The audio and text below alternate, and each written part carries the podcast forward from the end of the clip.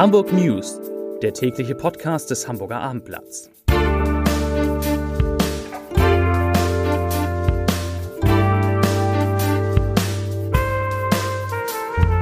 Hallo und herzlich willkommen. Mein Name ist Stefan Steinlein. In unserer kleinen Nachrichtensendung geht es heute um den Einstieg der chinesischen Staatsreederei Costco beim Hala Terminal Toller Ort. Es geht um die schweren Verletzungen, die mit Pyrotechnik angegriffene Feuerwehrleute in der Silvesternacht erlitten haben und die Konsequenzen, die Hamburg daraus zieht. Es geht um eine Niederlage, die die AfD einstecken musste, eine Steilpflicht für Geflügel in Bergedorf und einen heute eröffneten Prozess wegen Totschlags. Aber wie immer schauen wir zunächst auf unsere Top 3, auf die drei meistgelesenen Artikel auf abendblatt.de. Auf 3 AIDA verkleinert Flotte Nächstes Schiff wird ausgemustert. Auf 2 Widerstand gegen rechtsextreme Burschenschaft in Marienthal. Und auf 1, also der meistgelesene Artikel, kommt die Straßenbahn doch, so könnte die Linie 13 fahren. Und damit kommen wir zu unseren Nachrichten. Der Einstieg der chinesischen Reederei Costco beim Containerterminal Toller Ort ist noch nicht in trockenen Tüchern. Während der Hafenkonzern Hala bereits einen Abschluss der Vereinbarung erwartet, haben die Chinesen noch Gesprächsbedarf. In einer aktuellen Pflichtmeldung an der Börse in Hongkong teilte Costco jetzt mit, dass man mit der Hala und dem Wirtschaftsministerium noch immer über die Bedingungen der Transaktionen verhandele. Wörtlich heißt es, es gibt keine Zusicherung, dass die Transaktion stattfinden wird oder wann sie stattfinden kann. Eigentlich war das Enddatum für den Abschluss am 31. Dezember 2022 abgelaufen. Hala und Costco hatten sich ursprünglich im September 2021 auf den Einstieg der Chinesen verständigt.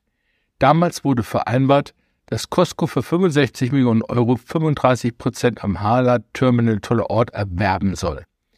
Im Gegenzug sollten die Chinesen den Hamburger Hafen zu einem bevorzugten Umschlagsplatz machen. Doch kurz vor Abschluss der Transaktion im Herbst 2022 grätschte das Bundeswirtschaftsministerium dazwischen. Erst auf Druck des Kanzleramtes erging dann doch eine Teilgenehmigung, die die geplante strategische Beteiligung zu einer reinen Finanzbeteiligung herabstufte. Costco darf bis zu 24,9 Prozent der Anteile an Tolle Ort erwerben womit das Unternehmen aber keine Sperrminorität mehr erhält. Kurz nachdem Costco heute Morgen seine verhaltene Äußerung verbreitet hatte, vermeldete die Hala hingegen, dass man vor einem Abschluss der Transaktion stehe. Gleichzeitig räumte das Hafenunternehmen aber ein, dass es noch offene Fragen gebe. Der Senat zieht Konsequenzen aus den schweren Angriffen auf Polizisten und Rettungskräfte in der Silvesternacht. Innensenator Andi Krote kündigte im Hamburger Abendblatt an, die Einsatzkonzepte, die Ausstattung der Einsatzkräfte und die Möglichkeit erweiterte Feuerwerksverbotszonen zu prüfen. Der SPD-Politiker versprach eine umfassende Analyse. Wir werden die Orte, an denen es besonders schwierige Einsatzbedingungen gegeben hat, erfassen und überprüfen. Ziel sei es auch herauszubekommen, was in diesen Quartieren strukturell verbessert werden könne. Die Polizei hat 22 Tatverdächtige identifiziert. Es sind überwiegend junge Männer. Von den 22 haben 13 die deutsche Staatsangehörigkeit, die übrigen neun eine ausländische. Zitat Bei denen mit deutscher Staatsangehörigkeit wissen wir derzeit nicht, wie viele einen Migrationshintergrund haben, sagte Andi Grote. Der Innensenator kündigte eine effektive Strafverfolgung an. Er plädiert entschieden dafür, dass die vom Strafrecht zur Verfügung gestellten Tatbestände voll ausgeschöpft werden. Zitat Ende. Wer Rettungskräfte angreife, müsse sehr klare und empfindliche Konsequenzen spüren, forderte Grote. Er warnte aber auch vor Vorverurteilung und Pauschalisierung. Wir tun gut daran, uns die Lage sehr genau anzuschauen und uns nicht von den Eindrücken leiten zu lassen, so der Innensenator unser nächstes Thema. Fachleute sind alarmiert. Die Geflügelpest, eine sehr schwer verlaufende Vogelgrippe, wird wieder vermehrt in Deutschland festgestellt. Darauf hat das Bergedorfer Gesundheitsamt jetzt reagiert und erneut die Stallpflicht für Geflügel in seinem Bezirk angeordnet.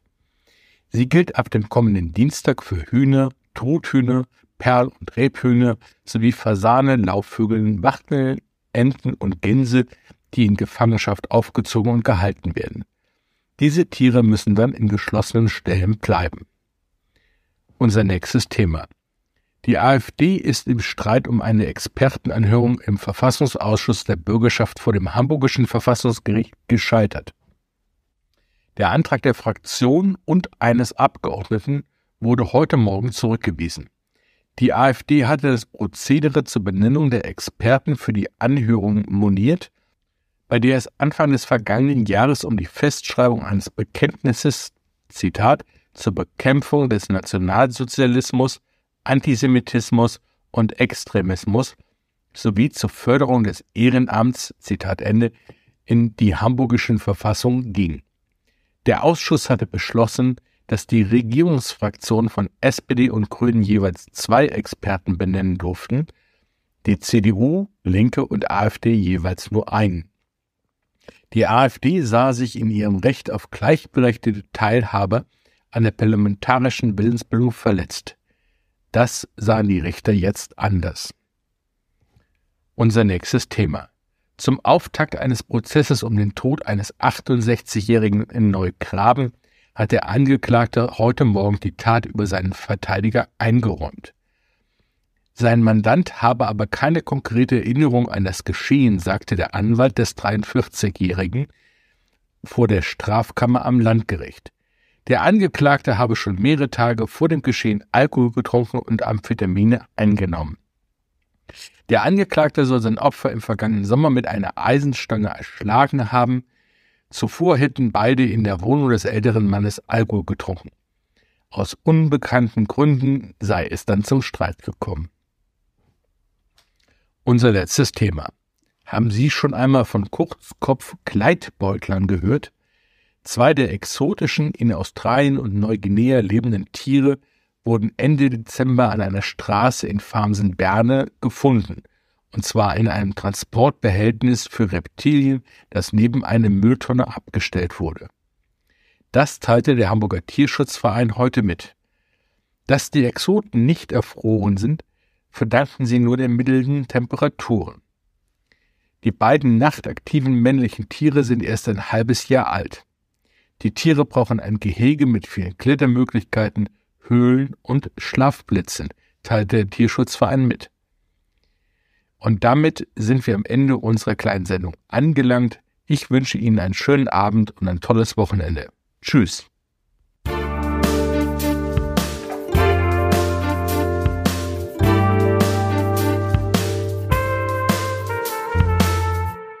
Weitere Podcasts vom Hamburger Abendblatt finden Sie auf abendblatt.de slash podcast.